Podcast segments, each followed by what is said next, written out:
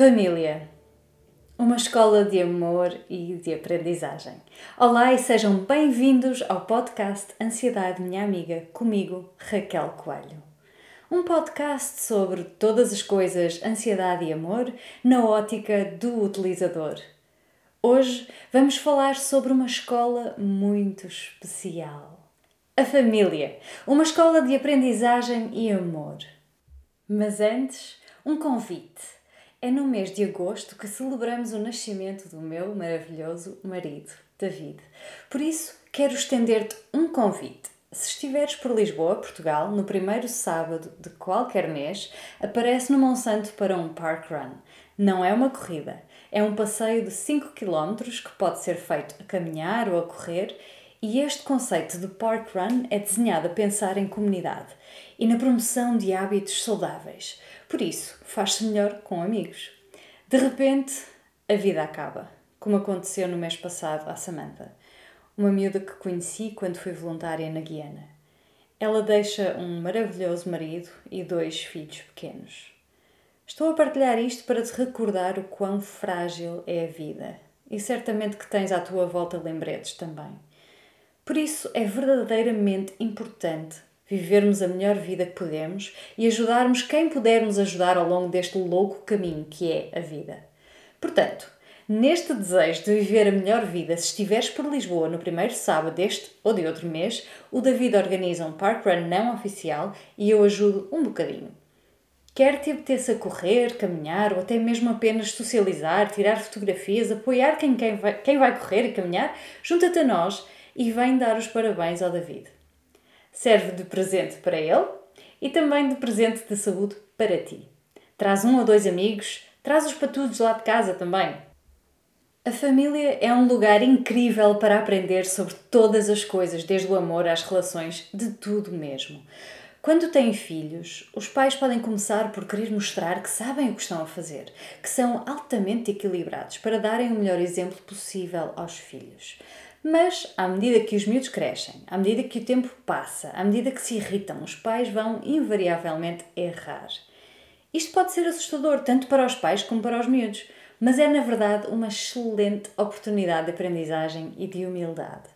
No episódio de hoje trago uma proposta ligeiramente diferente. É uma espécie de workshop ou oficina e não tanto um espaço de escuta pura e simples.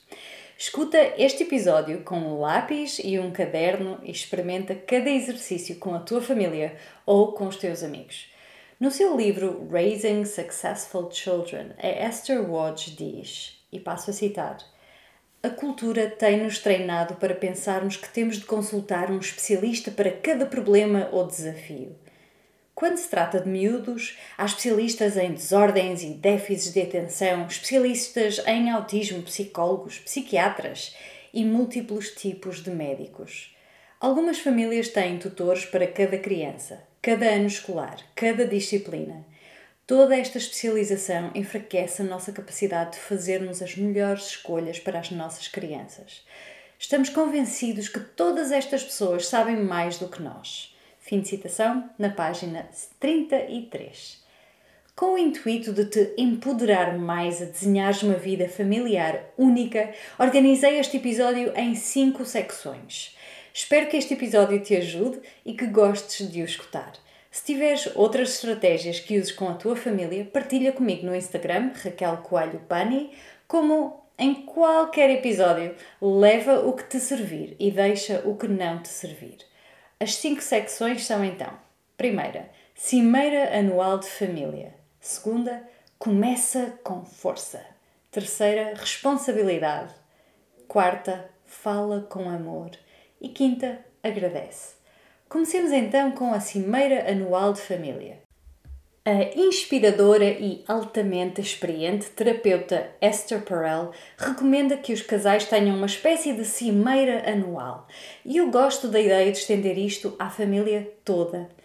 Por que é que presumimos que toda a gente sabe, lá em casa, o que é esperado deles? Ou como se estão a sentir? Se fazemos cimeiras no trabalho, se fazemos reflexões anuais de trabalho, não faz sentido que o façamos para as pessoas e para as relações mais importantes das nossas vidas?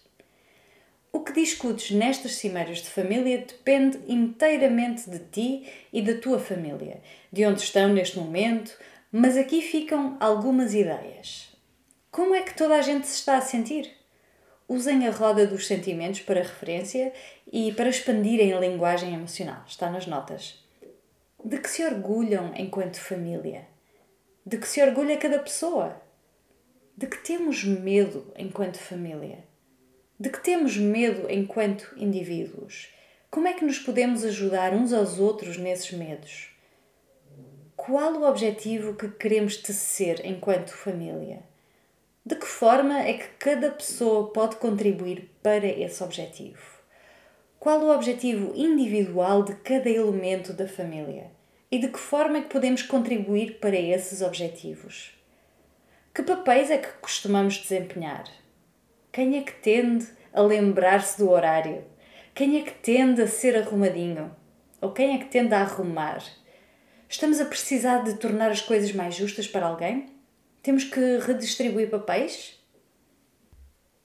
Definir objetivos pode ser desafiante se não estamos habituados a fazê-lo, mas ajudam-nos a definir níveis mais acertados de objetivos, em vez de sonharmos demasiadamente alto e acabarmos com um sentimento de frustração ou demasiadamente baixo e não damos o nosso melhor. Mas definir objetivos é um bom ponto de partida para refletirmos acerca do que temos de fazer a seguir para atingirmos esse objetivo. Contudo, não nos foquemos demasiadamente no objetivo per se, porque a jornada é muito importante. Ao longo do nosso caminho é importante parar para cheirar as flores, para olharmos à nossa volta, para vermos onde começamos até onde chegamos. E por falar em começar, a segunda secção é Começa com força. Start with strength. Escrow. E o que é isto? Cada família é única e todas as famílias têm áreas fortes. Mas pode ser fácil focar-nos nas falhas e nas dificuldades. Como a Natasha Lunn diz no seu livro Conversations on Love, ou Conversas sobre o Amor, e passo a citar: É fácil notarmos alguém quando não está lá, quando a sua ausência nos faz desejar o seu regresso. É mais difícil prestar atenção a alguém quando estão ali mesmo à nossa frente, todos os dias. A sua vida tão entrelaçada na nossa que, se não tiveres cuidado, poderás esquecer de os ver em contexto na sua separação de nós. Tal como não consegues apreciar toda a beleza de um grande quadro se estiveres demasiadamente próximo desse quadro. Isto é na página 194. Assim, é essencial agradecer aquilo que está a correr bem, agradecer o seu sucesso e trabalhar a partir daí. É evidente que não nos sentamos à sombra da bananeira nem no conforto do que já fazemos bem, mas pensamos no que estamos a fazer bem e no que queremos melhorar a partir daí. Uma excelente ferramenta usada no coaching é a Grow, desenvolvida pelo John Whitmore. Muita gente usa este modelo e muita gente o adapta. Também aqui o vou adaptar para o propósito deste contexto. A nossa ferramenta vai então de Grow a S-Grow. Agarra uma caneta ou um lápis e vamos a isto. Começa por escrever S G-R-O-W. Está em inglês, portanto, S significa strength, força, G significa goal, golo, objetivo, R significa reality, realidade, O significa options, opções, W significa will. E é aqui que vamos decidir qual é a coisa que iremos fazer. Vamos traduzir para vou ou vamos qual o grau de compromisso de todos os elementos da família. Mas calma, vamos passar a falar de cada um de cada vez. S-Grow. Strengths, força. É ótimo começar com força porque nos dá uma oportunidade para celebrar o sucesso e abre-nos a alma para criarmos soluções e para pensarmos em possibilidades. Discute as forças e os sucessos da tua família enquanto unidade e de cada membro enquanto indivíduo. O que fazem bem quando é que te sentes no teu melhor? Quando é que brilhas? Quando é que estás em flow? O que é que estás a fazer quando estás em flow? Segundo, goal, golo. ou objetivo. Para este áudio e pensa num golo, num objetivo que a tua família quer definir. Discutam isto a fundo para que seja um golo ou um objetivo verdadeiramente partilhado. Comecem com um brainstorm livre e vasto, depois trabalhem a partir daí para reduzir o número de goals ou objetivos até escolherem aquele que é mais adequado às necessidades da família neste momento. Uma boa forma de pensarmos se um objetivo está bem definido é pensar: Is it smart? É smart? Smart significa specific, específico. Queremos ser mais felizes, por exemplo, é muito vago. E por outro lado, queremos eliminar palavrões do nosso discurso, é mais específico. Dentro do SMART, o M, measurable, é mensurável, podemos medi-lo.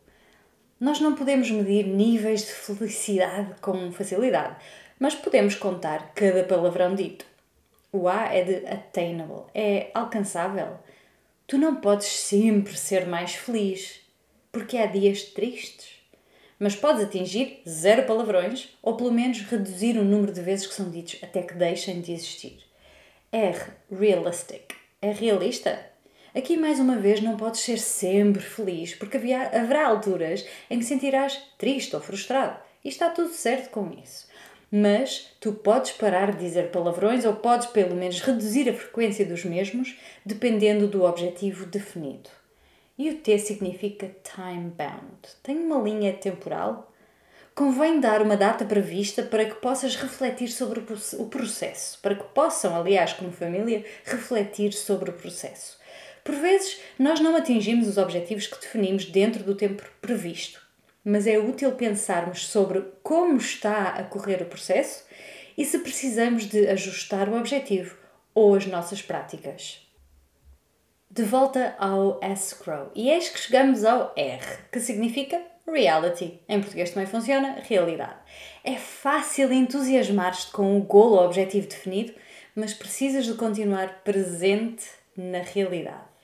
Como é que a realidade atual é comparada com o objetivo definido?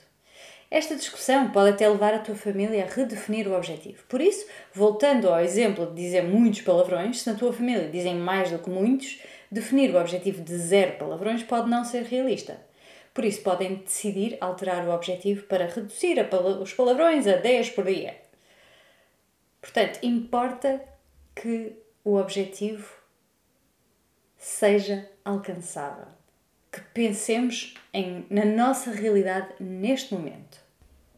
O significa options, que também funciona em português, opções. Aqui a família pode fazer um brainstorm com muitas, muitas ideias. Não te preocupes se algumas, se algumas das opções forem irrealistas ou se algo te parecer ridículo.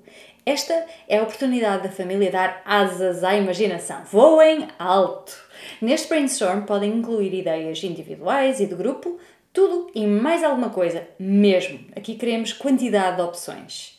O W significa will, que em português traduz para vamos. Aqui vocês decidem uma coisa que vão fazer, um aspecto específico com que se comprometem.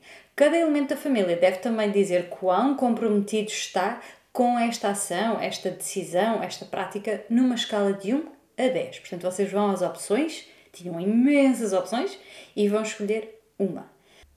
Dizia então que é importante cada pessoa dizer quão comprometida está, numa escala de 1 a 10. Números abaixo dos 7 implicam revisitar o objetivo, porque não estão comprometidos o suficiente.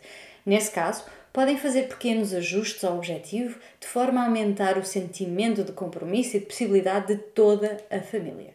Ou podem mesmo selecionar outro objetivo a partir do brainstorm que fizeram antes. 3. Responsabilidade. Esquece a mesa dos miúdos. De acordo com a inspiradora e experiente terapeuta de família Esther Perel, com demasiada frequência pomos os miúdos na mesa dos miúdos, ou seja, damos-lhes comida simples, conversa simples. É claro que é importante deixar que as crianças sejam crianças, mas é também vital expô-las ao mundo dos adultos. Deixem que se juntem algumas conversas dos adultos e não façam com que os miúdos sejam sempre o centro da atenção. Como em tudo, faz isto com amor. Inspira as crianças a despertarem a sua curiosidade em relação às outras pessoas, em vez de os fazerem sentir que não podem participar. Há imensas formas de passarmos um sentido de responsabilidade a crianças de diferentes idades. Aqui ficam algumas ideias, mas eu sei que tu e a tua família têm mais. Partilhem comigo no Instagram ou por e-mail. Co-criação de um calendário. E neste calendário escrevem eventos relevantes a todos os membros da família. Ao mesmo tempo, encorajam toda a gente a tomar responsabilidade e a ajudar os outros a aparecer onde são esperados. Criem uma checklist de saída para que todos os membros da família possam verificar antes de sair de casa se precisam de levar algo, se precisam de fazer algo. Isto previne a clássica zanga 5 minutos depois de sair de casa porque alguém se esqueceu do casaco. Ou outro alguém está a apanhar uma seca porque não trouxe um livro ou outro modo de entretenimento. Envolve os miúdos nas rotinas de casa, tais como limpeza, porque isto faz parte do cotidiano e não deve ser encarado como um castigo. Também porque, como diz a expressão, many hands make light work, muitas mãos tornam o trabalho leve, é verdade.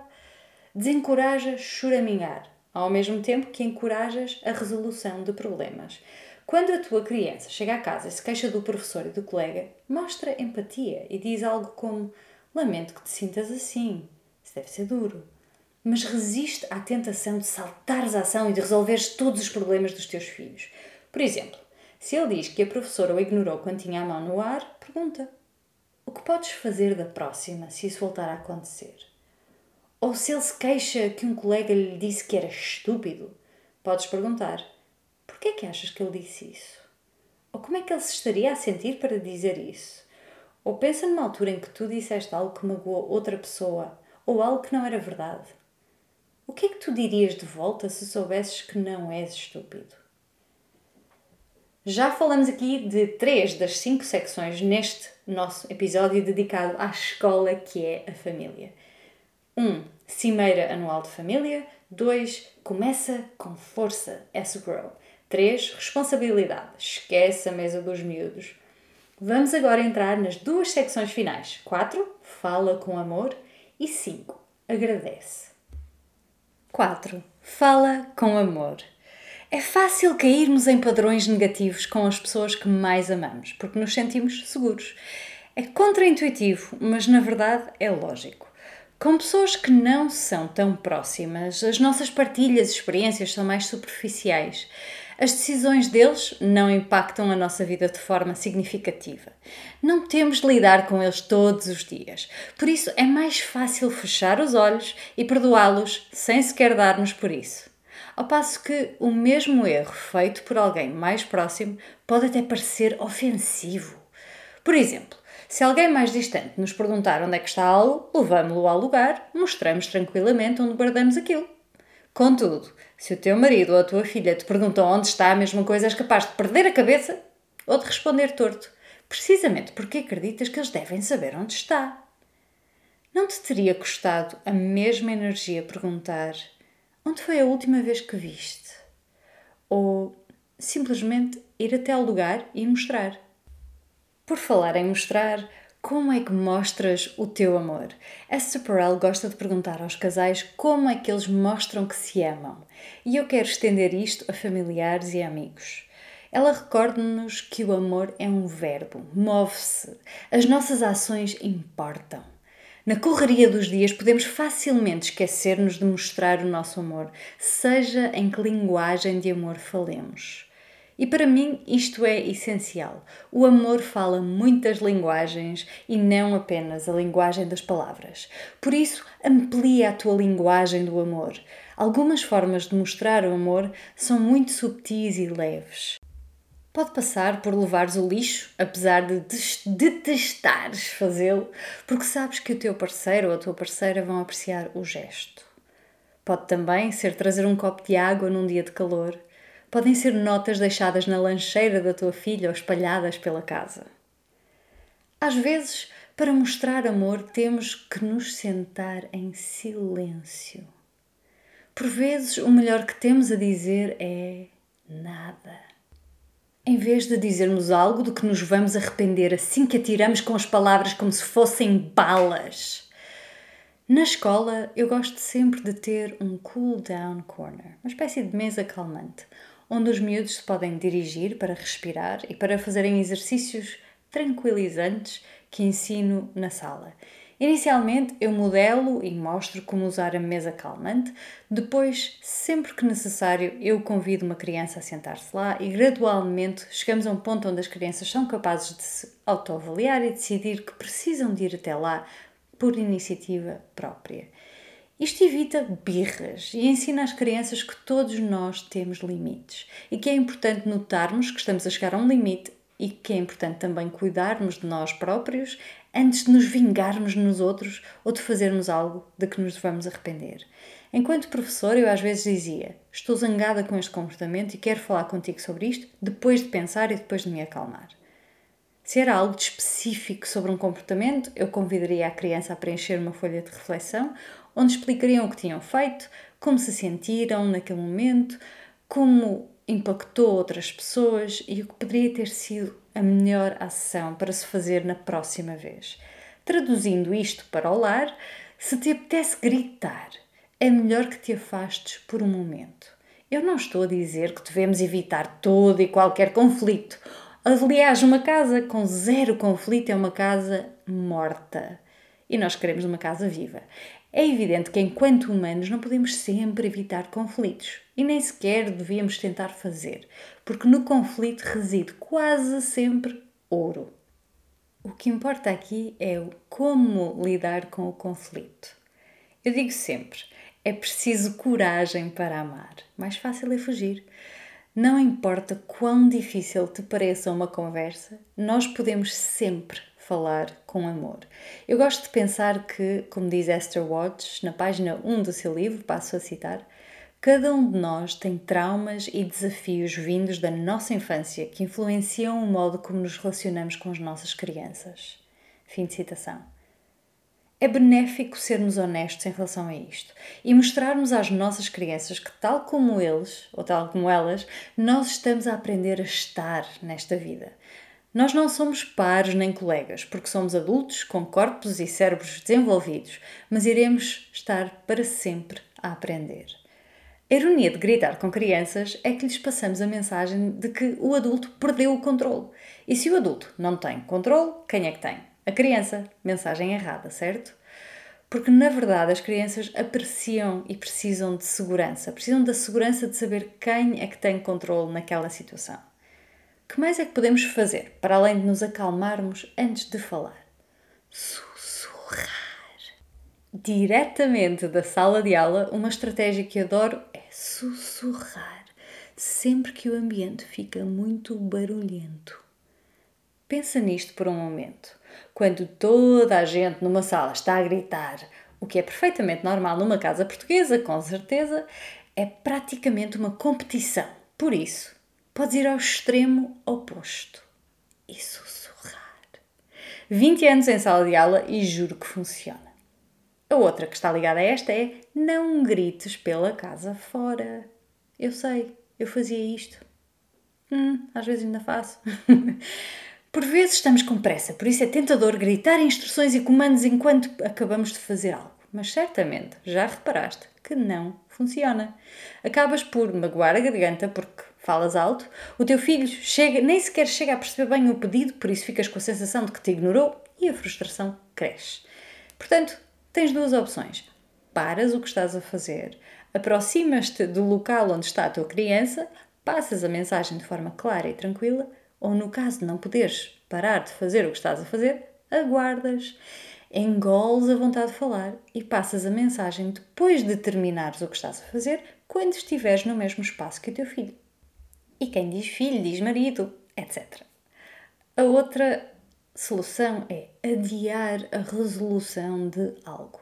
Tu não precisas lidar com tudo o que se passa no mundo, nem na tua família, neste instante tu podes abordar um comportamento específico dizendo algo como este comportamento não é aceitável na nossa família e vamos ter de falar sobre isto assim que nos acalmarmos. Neste momento, eu vou para o meu quarto e sugiro que faças o mesmo. E assim ganha-se um espaço. Nesse espaço podemos pensar verdadeiramente naquilo que queremos dizer e no que poderá ter significado aquele comportamento. A outra ideia é faz algo. Lembras-te de eu dizer que o amor fala muitas linguagens? Sobretudo linguagens de gestos e de ações. Por isso, faz aquela coisa que nem gostas muito de fazer, mas sabes que alguém lá em casa vai apreciar, como levar o lixo, por exemplo. Outra ideia é pratica libertação emocional em vez de despejo emocional. Tony Robbins diz algo como Motion creates emotion e a tradução livre para movimento cria sentimento. Isto é fácil de testar neste instante. Experimenta baixar os braços, deixa-os cair simplesmente ao teu lado, faz uma cara triste, olha cabisbaixo, olha para baixo, deixa cair os ombros ligeiramente para a frente e vê como é que te sentes. Agora, endireita os ombros, endireita as costas, afasta os braços e levanta as mãos como se estivesses a segurar numa bola de praia gigante, aquela bola de nívea que há nem espinho, e sorri. Notas a diferença? Há uns anos atrás, quando trabalhei como coach internacional de professores no Brunei, havia um diretor de escola que me assustava imenso. Por isso, de cada vez que eu tinha uma reunião com ele, antes de ir ter com ele, eu passava pela casa de banho, ocupava espaço, olhava para cima, endireitava as costas, punha-me de pé, com os pés afastados, ocupava muito espaço, enquanto dizia algo como: Tu sabes o que estás a fazer. Os teus 15 anos de experiência estão contigo. E isso ajudava-me imenso a encarar o homem com mais confiança. É evidente que não se tratava apenas de conversa fiada, porque eu ia com as reuniões bem preparadas. Por isso, sim, a nossa postura ajuda. Quanto ao despejo emocional, pode ser tentador despejarmos as nossas frustrações e zangas noutras pessoas, mas infelizmente não vamos atingir nada para além de cansarmos a outra pobre pessoa que agora tenta apanhar uma seca e nem nos vamos sentir melhor. Uma coisa é um desabafo ou ter a intenção de melhorar algo e procurar ajuda. Outra coisa é despejar emoções como se fosse um caixote do lixo, como que para provar que a nossa vida é mais difícil do que a deles. Contudo, todos, garanto-te que todos nós temos as nossas cruzes. Todos nós, todos nós temos as nossas cruzes. Libertação emocional? Um exemplo simples é dar murros numa almofada seguro e delicioso. Outra é dançar, claro. Andas a mostrar como se fazem birras? A certa altura, é natural que uma criança faça uma birra. Eles estão a aprender a lidar com as emoções. Bom, não estamos todos. Usa a roda dos sentimentos para ajudar as crianças a entenderem o que estão a sentir. Não podes ceder a todas as birras de forma cega, porque senão estás a ensinar à criança que fazer uma birra leva ao comportamento que eles desejam ou lhes dá a atenção que eles querem. Aquilo que eles precisam é comunicação clara e calma e provavelmente mínima na altura de uma birra. Pensa no teu próprio caso. Quando estás frustrada ou zangada, apetece-te ter uma conversa profunda sobre tudo o que te está a aborrecer agora? Ou preferias ter algum tempo a sós?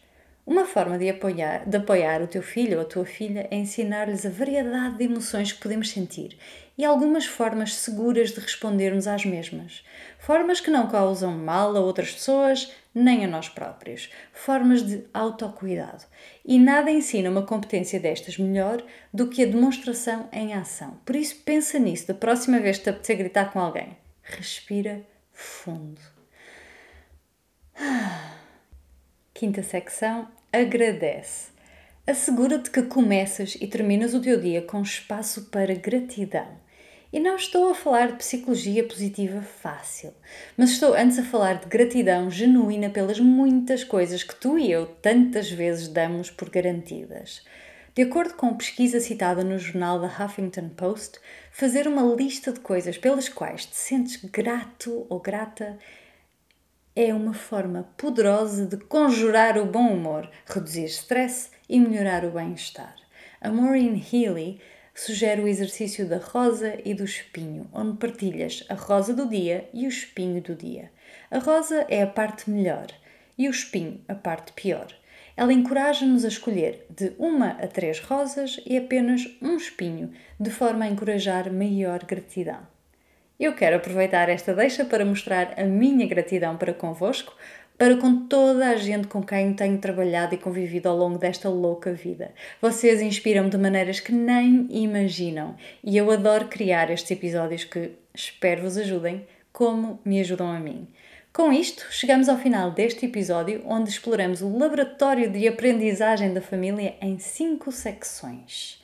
Cimeira Anual de Família, Começa com força, S-Grow, responsabilidade, esquece a mesa dos miúdos, fala com amor e agradece. Obrigada por escutares o podcast Ansiedade, minha amiga comigo, Raquel Coelho. Um podcast sobre todas as coisas ansiedade e amor na ótica do utilizador. Até ao próximo mês!